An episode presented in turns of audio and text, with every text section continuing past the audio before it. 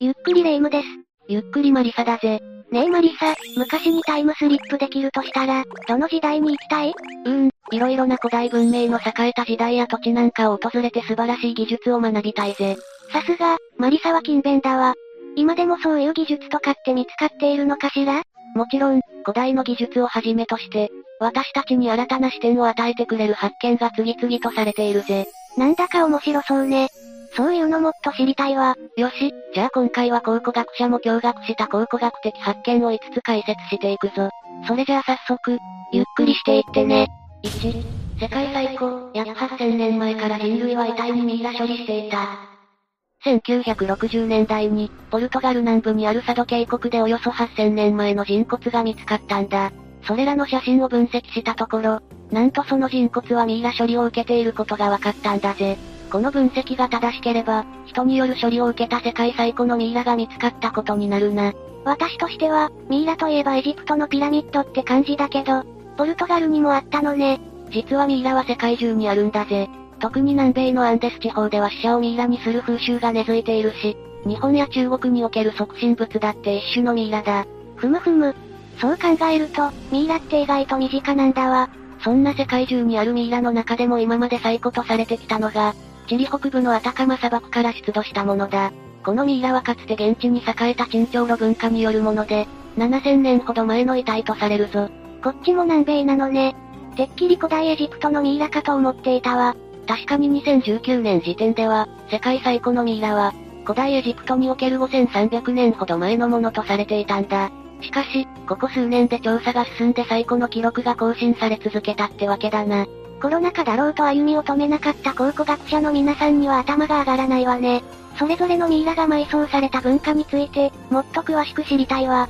同じミイラとは言っても、土地が違えば当然そこで栄えた文化も違うんだ。例えば、古代エジプトではファラオなどといった貴族が主にミイラにされていたのに対し、チリの鎮長路文化では全ての人を平等にミイラとして埋葬していたぜ。鎮長路文化、なんだか平和でいいわね。鎮長路文化は狩猟や採集、漁業が主であり、数千年にわたって自然と共に成長してきた文化なんだよな。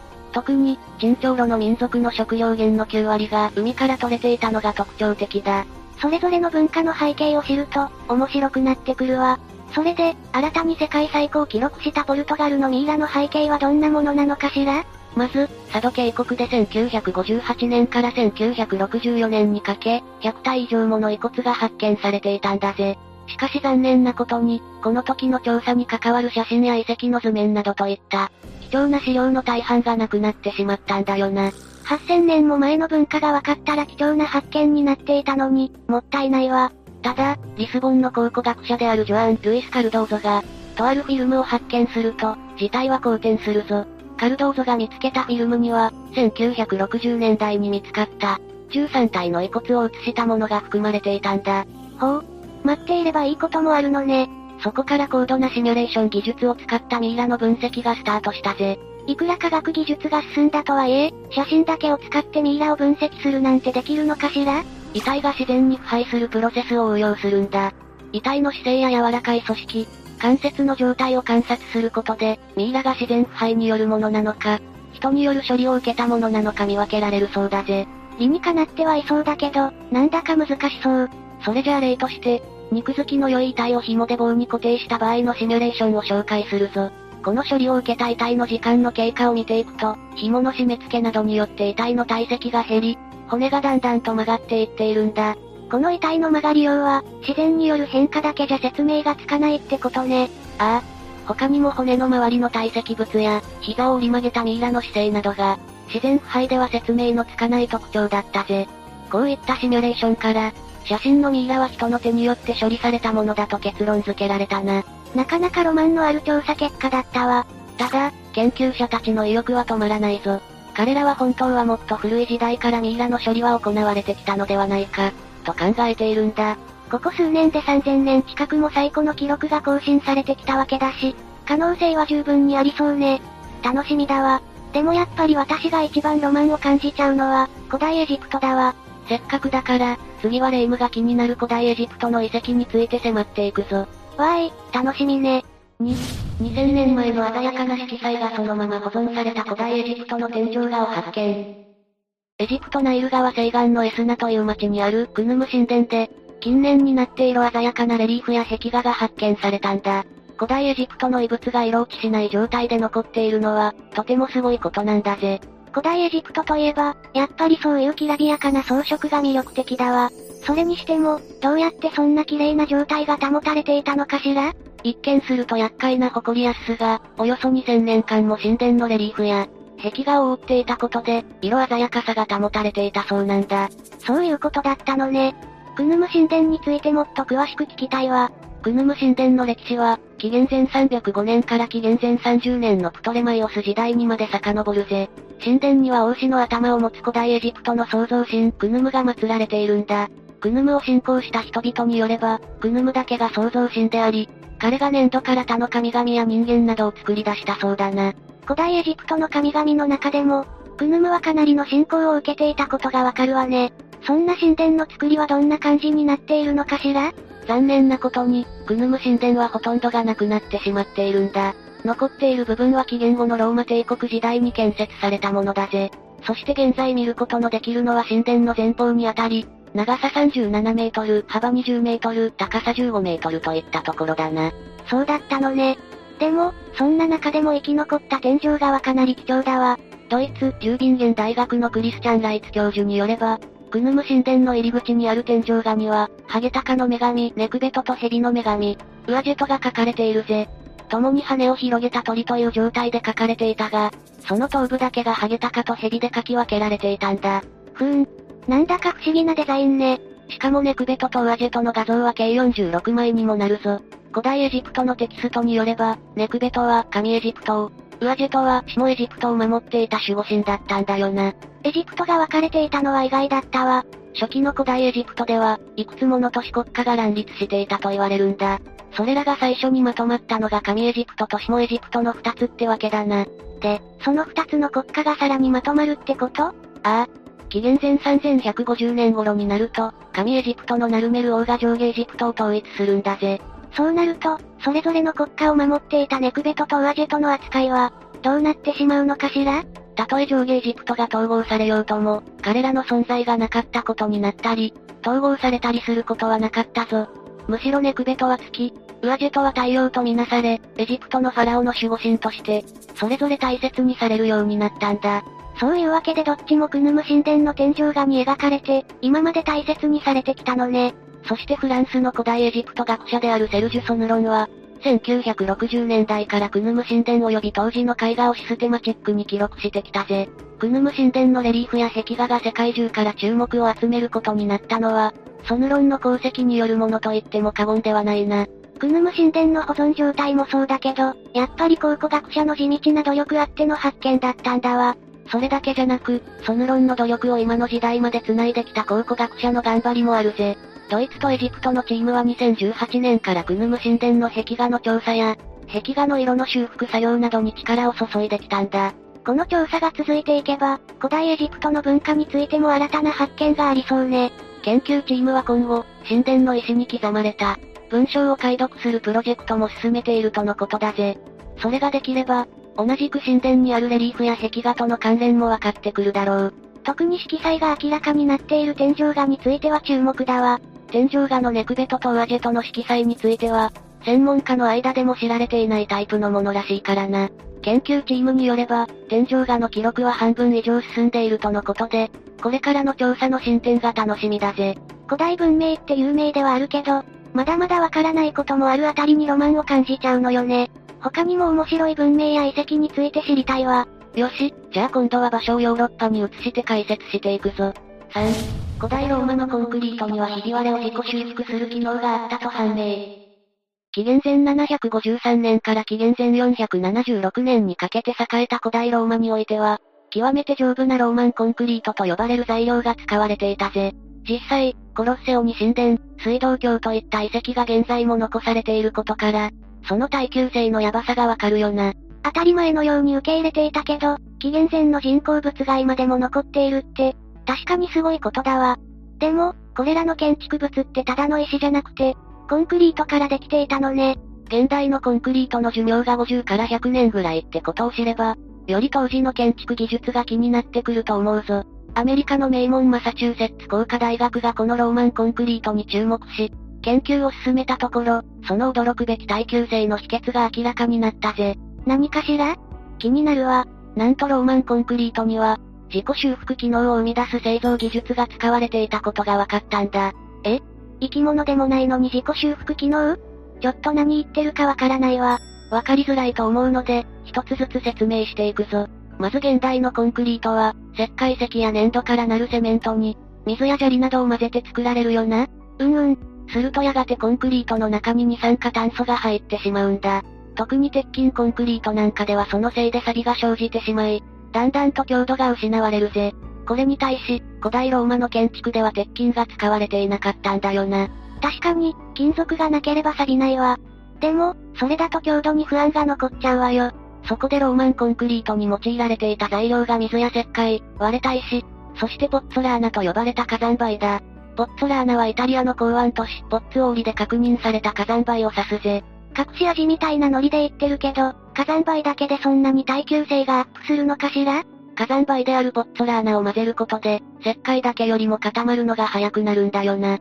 しかも水と化学反応を起こしてコンクリートが固まるので、水にも強いぜ。ふむふむ。化学反応を利用しているのね。この事実に関して、北海道の研究機構で実験が行われたぞ。すると、火山灰を混ぜた鉄筋コンクリートでは、通常のコンクリートに比べ、二酸化炭素が鉄筋に到達するまでの期間が約1.7倍、塩分が到達するまでの期間が約1.2倍になることが判明したんだ。まさか火山灰にそんな効果があったなんて、ポッツォラーナ、恐るべしだわ。しかしマサチューセッツ工科大学の最新の研究によれば、ローマンコンクリートの耐久性の秘訣は火山灰だけじゃないことが分かったんだ。その鍵がもう一つの材料、石灰にあったんだぜ。石灰にも何か違いがあるのかしら？ローマンコンクリートには、ライムクラストと呼ばれる、ミリ単位の石灰の塊が見られるんだよな。研究チームがこの塊を詳しく分析したところ、ライムクラストは通常の石灰とは違った性質を持っていたことが分かったぞ。ほう、気になるわ。まず、原料の石灰石を高温で加熱すると、生石灰と呼ばれる物質ができるんだ。この生石灰に水やポッツラーナを加え、超高温で混ぜることで、ライムクラストが形成されるぜ。この製造方法こそが先に紹介した自己修復機能につながっているんだ。どういうことかしら？まず、ライムクラストはこの製造方法でしか作られないんだよな。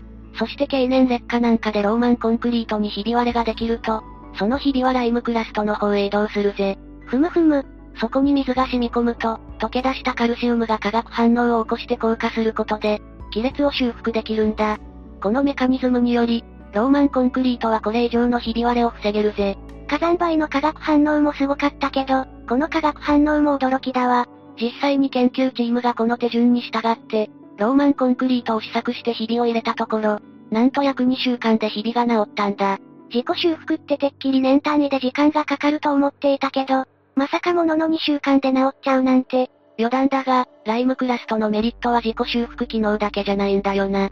超高温でコンクリートを製造することで、化学反応が促進され、コンクリートが固まるまでの時間がかなり短縮されるという強みもあったんだ。短時間で作れたおかげで、より多くのローマンコンクリートを製造できたってことね。この素晴らしい技術、現代にも活かせたらいいのに。うん。マサチューセッツ工科大学の研究チームは、この発見を現代の建築にも活かすべく、効率的なやり方を研究しているところだぜ。まさか古代から学べる技術があるなんて、びっくりだわ。さて、次はまた方向性の違った面白い遺物を見ていくぞ。4、1400年前の首なし馬の遺骨を発見、すぐそばには奇襲を。ドイツ南部のクニットリンゲンという町にある中世の墓地から、1400年ほど前のものとみられる首なし馬の遺骨が発見されたぜ。そのそばには馬の騎手とされる男性の遺骨も埋葬されていたんだ。首なし馬。今度はホラー要素でも入っているのかしら？この話を深掘りしていくと、そんなに怖い話でもないと思えるようになるぜ。まず、この首なし馬と騎手が埋葬されたのは、紀元前476年から750年のメロビング朝の時代とされるな。王クロービスがカトリック教会の支持を得ることで、王国の基礎が作られた時代だ。激動の時代って感じだわ。しかも埋葬された騎手の男性はメロビング朝の王に仕えるほど位の高い人物であり、農家の世帯主であると同時に、地区のエリートだったと考えられているぞ。騎手の男性、思っていた何倍もすごい方なのね。そして、騎手は王の命令を受けて作戦に参加していたそうだ。その時の相棒が、まさに一緒に埋葬されていた首なし馬ってことでいいのかしら？そうなるな。それで、肝心の馬の首がなくなっていた理由なんだが、これは埋葬の儀式の一つというのが一つの説だぜ。馬の首を落とすのが儀式？グロくてちょっと理解できないわ。この儀式では、馬は生贄などではなく、騎手が死後の世界でも相場と一緒にいられるよう、手向けられた副葬品として埋葬されたのではないかと言われるぞ。もしかして、騎手が亡くなったタイミングで生きていた馬も殺しちゃったってこと？その通りだ。騎手の親族などが馬の首を落として騎手と一緒に埋葬することで、馬を副葬品としたのだろうな。ちなみに落とされた馬の首は見つかっていないぜ。うーん、それでもやっぱり馬がかわいそうだわ。男性のことを思ってなのは優しいと思うけど、実を言うと、その親族などが馬を副葬品としたのは、必ずしも騎手のためを思っての理由だけではないかもしれないんだよな。馬を副葬品とすることで、その騎手を高いくらいの人物として演出することだってできたんだぜ。そうすると、親族たちには何かメリットでもあったのかしら？ああ。亡くなった人が高い地位にあったと埋葬でアピールすることで、その子孫はその高い地位を引き継げるという考え方があったんだ。なるほどね。当時の人々は、生きていくために知恵を振り絞って生きていたんだわ。また、騎手が埋葬されていた墓地からは、同じ時代のものとされる他の遺骨も見つかったぞ。金のブローチと一緒に埋葬された女性の遺骨だったり、剣などといった武器と一緒に埋葬された男性の遺骨だったり、みんな副葬品と一緒に埋葬されているのね。やっぱり、騎手の親族と同じ理由でそうなっているのかしら？ドイツの研究チームは、これからもこの墓地をより詳しく調査する計画を立てているぜ。騎手の遺骨を分析することで、彼の死因や亡くなった時の年齢まで突き止めたいそうだ。他の遺跡と比べれば地味な研究にも思えるけど、考古学の発展にとっては大事よね。そうだな。遺体を一つ一つ調べていくことで、現地の人々の暮らしぶりも明らかになってくると思うぜ。そして何より亡くなった騎手が、あの世でも馬と人生を共にしていることを祈っているわ。確かに、親族たちによる儀式が騎手と馬のためになっていれば一番だな。さて、次は生物の謎にも迫る発見について解説するぜ。5、3億年前の古代世の化石から世界最古の脳を発見。3億1900年前の古代世の化石の中から、なんと脳の化石が見つかったんだ。これは背骨を持つ脊椎動物の脳としては、世界最古のものに当たるぞ。さ、3億。気が遠くなりそうだわ。今から3億年前といえば、現在の大陸が分裂する前段階であるパンゲア大陸が形成されたり、爬虫類が現れたりした時代だな。ちなみに恐竜が現れたのは今から2億年前だから、世界最古の脳は恐竜の誕生より1億年ほども古いことになるぜ。恐竜よりも古い歴史を持つなんて、ますます興味が湧いてきたわよ。どんな種類の魚の農家とかは、わかっているの？これはコッコケファルス、ウィルディという淡水魚のもので、4億年ほど前に現れた魚類、蒸気類の一種とのことだ。ちなみに蒸気類は、現代の魚類のほとんどが属しているほどメジャーな種類なんだぜ。今の魚って、それぐらい古い歴史を持っていたのね。なんだか急に魚たちにリスペクトが湧いてきたわ。また、アメリカ、ミシガン大学の研究者などが、コッコケファルス、ウィルディーの脳の CT スキャンを行ったところ、現代の魚類の脳にはない構造をしていることが分かったぞ。つまり、まだ進化する前の脳を発見したってわけだ。ほう。これは生命の進化を解き明かす鍵になりそうね。まさにその通りで、この古代世の脳は現代の蒸気類のものとは異なった特徴を持っていたぜ。通常の蒸気類の脳は、神経管が内側から外側に伸びるようにしてできるのに対し、この古代世の脳は外側から内側に折りたたまれるようにしてできることが判明したんだ。同じ蒸気類のはずなのに、脳の形成の向きが全然違うってこと？不思議だわ。実はこの古代世の脳の出来方は、私たちのような哺乳類の脳の出来方と一致しているんだよな。3億年も前の生物なのに現代の私たちと共通する点があるのも、不思議な感じがするぜ。ふむふむ。脳の形成の向きが異なるだけで、何か違いが出てくるのかしら？哺乳類やこの古代世の脳の出来方の方が、現代の魚類よりも複雑なメカニズムになっているとされているな。その影響で、私たち哺乳類はより高度な学習能力を有することになったんだ。つまり、古代世のコッコケファルス、ウィルディは、今の魚類よりも高い学習能力を持っていたかもしれないってこと？かつて水中で生活していた私たちの祖先は、進化するにつれて陸上で暮らすことを選んだんだ。こういった祖先の方々は、新しい環境に適応できるぐらいには、脳が発達していったってことだな。古代魚も同様に脳が発達していた可能性があるぜ。それじゃあ、このコッコケファルス・ウィルディが、陸上で暮らす私たちの祖先って可能性も考えられるのね。詳しいことはまだまだ分かっていないが、もしそうだとしたら、かなり面白い発見になるだろうな。また、この古代魚の脳は左右対称であったり、脳脊髄液によって満たされた空間があったりなど、現代の生物の脳と一致する特徴も有しているんだ。そこは3億年も前から変わらないんだわ。生命って本当にロマンチックね。研究チームは、この発見が魚類における、複雑な脳の進化パターンの本質に迫る手がかりになると捉えているぞ。また、現代の上気類が進化したプロセスを解き明かす鍵にもなりうるそうだ。それにしても、脳の化石なんて今まであるようでなかった気がするわ。今回の古代魚の脳はたまたま保存状態が良かったが、脳も柔らかい組織に過ぎず、大半がすぐに腐敗してしまうからな。改めて、これは貴重な発見だったぜ。私も生命の進化の謎を解き明かすために、発掘調査でもしてみようかしら。もしレイムが何か発見したら、ここで解説してやるぞ。おお、燃えてきたわ。というわけで今回は考古学的発見について解説したぜ。色々と勉強になる時間だったわね。そう思ってもらえたなら何よりだな。